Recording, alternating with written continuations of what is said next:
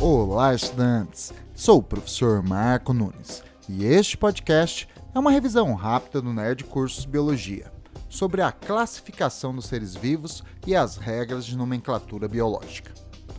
Qual estudante nunca ouviu falar em Linneu?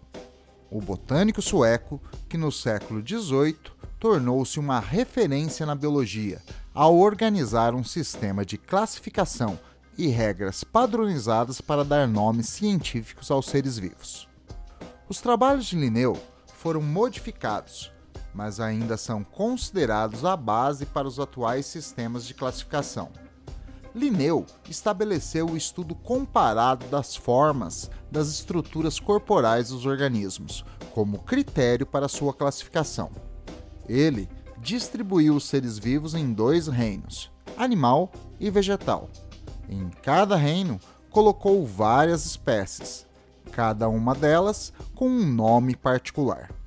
Agrupou as espécies semelhantes em gêneros, os gêneros semelhantes em famílias, as famílias semelhantes em ordens, as ordens semelhantes em classes, as classes semelhantes em filos. E todos os filos dentro de um reino. Então, o sistema de classificação de Linneu era um sistema de várias unidades ascendentes, onde uma menor estava inclusa em uma maior. Portanto, era um sistema hierárquico. Neste sistema, a unidade mais abrangente era o reino, e a mais básica, que particularizava um ser vivo, era a espécie. Linneu reconheceu que a falta de uma padronização na forma de dar nome aos seres vivos dificultava a comunicação entre os estudiosos da natureza e então estabeleceu algumas regras de nomenclatura biológica que, em grande parte, ainda são seguidas atualmente.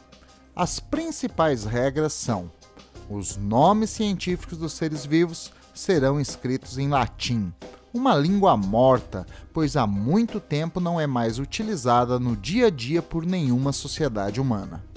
Os nomes científicos das espécies terão uma nomenclatura binomial, onde a primeira palavra indicará o gênero e deverá ser escrita com inicial maiúscula. A segunda palavra será o epíteto da espécie e deve ser escrito com inicial minúscula. Os nomes científicos das subespécies terão nomenclatura trinomial, onde a primeira palavra indicará o gênero e deverá ser escrita com inicial maiúscula. A segunda palavra será o epíteto da espécie e a terceira o epíteto da subespécie, ambas escritas com inicial minúscula. Os nomes científicos dos subgêneros também terão nomenclatura trinomial, onde a primeira palavra indicará o gênero e deverá ser escrita com inicial maiúscula.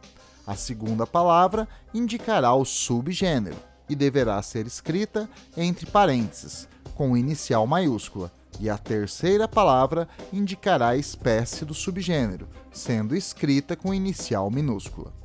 Os nomes científicos deverão ser escritos de forma destacada do texto, em negrito, itálico ou de forma sublinhada. Bom, é isto aí. Continue firme nas revisões do Nerd Cursos Biologia e bom estudo!